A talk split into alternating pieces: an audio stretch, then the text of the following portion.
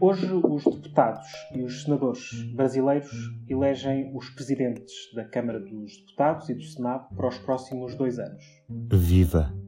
Este é o P24. Esta segunda-feira é o dia em que o presidente do Brasil, Jair Bolsonaro, vai conhecer o destino daquilo que vai ser a segunda metade do mandato à frente dos destinos do Brasil. Neste P24, o jornalista João Ruela Ribeiro no Brasil, os presidentes dos órgãos legislativos têm um mandato de dois anos e não se podem recandidatar, o que obriga a que o comando do Congresso mude sempre a meio da legislatura.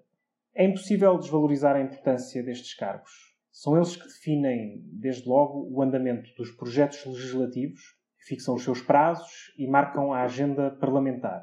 Ou seja, é da sua vontade que está dependente a viabilidade de uma reforma, por exemplo. Também são eles que autorizam a abertura de comissões de inquérito para investigar a conduta de órgãos e entidades públicas. E não é difícil imaginar que um acontecimento como a pandemia que vivemos será um terreno fértil para este tipo de ações no futuro.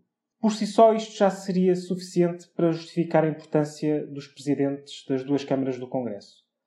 Mas há uma competência exclusiva do presidente da Câmara dos Deputados que o torna uma das figuras mais poderosas em Brasília o poder de abrir, ou não, processos de impeachment contra o presidente em funções. Só por três vezes isso aconteceu na história do Brasil, duas das quais no período da redemocratização.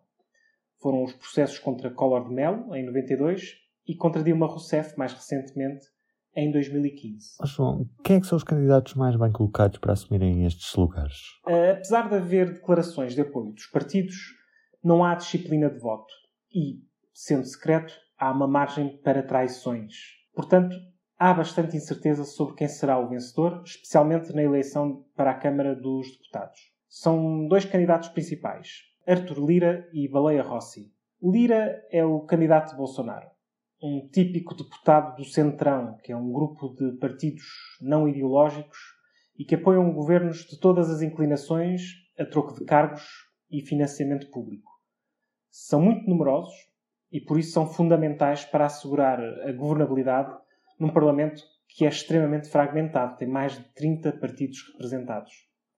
Como um fiel representante desta linha, Lira deverá manter-se ao lado de Bolsonaro enquanto este cumprir a sua parte, ou seja, enquanto continuar a fornecer recursos financeiros e cargos políticos para os membros do Centrão. A situação é muito idêntica à de Eduardo Cunha, que foi o presidente da Câmara dos Deputados que abriu o processo de impeachment contra Dilma Rousseff, mas que inicialmente era seu aliado.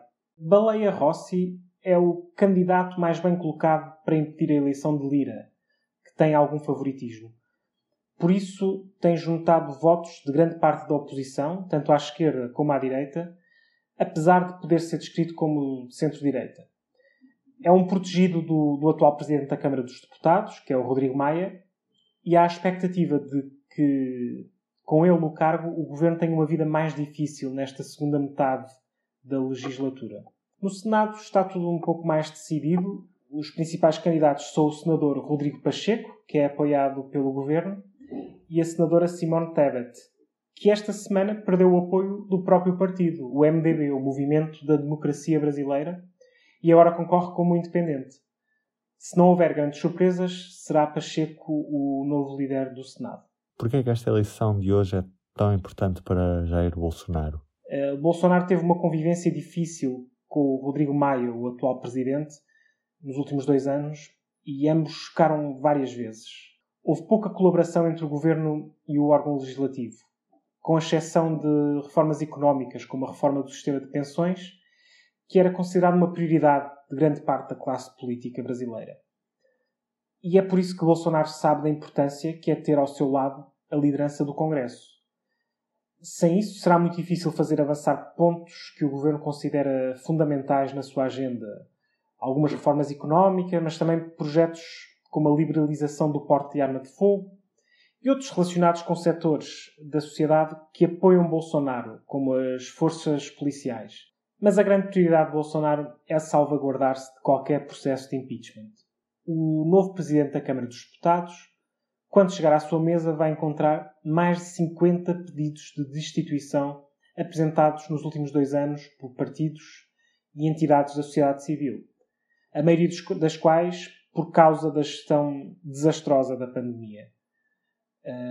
Um, um processo como o impeachment é eminentemente político, dado que o afastamento só é consumado se houver um forte apoio nas duas câmaras do Congresso.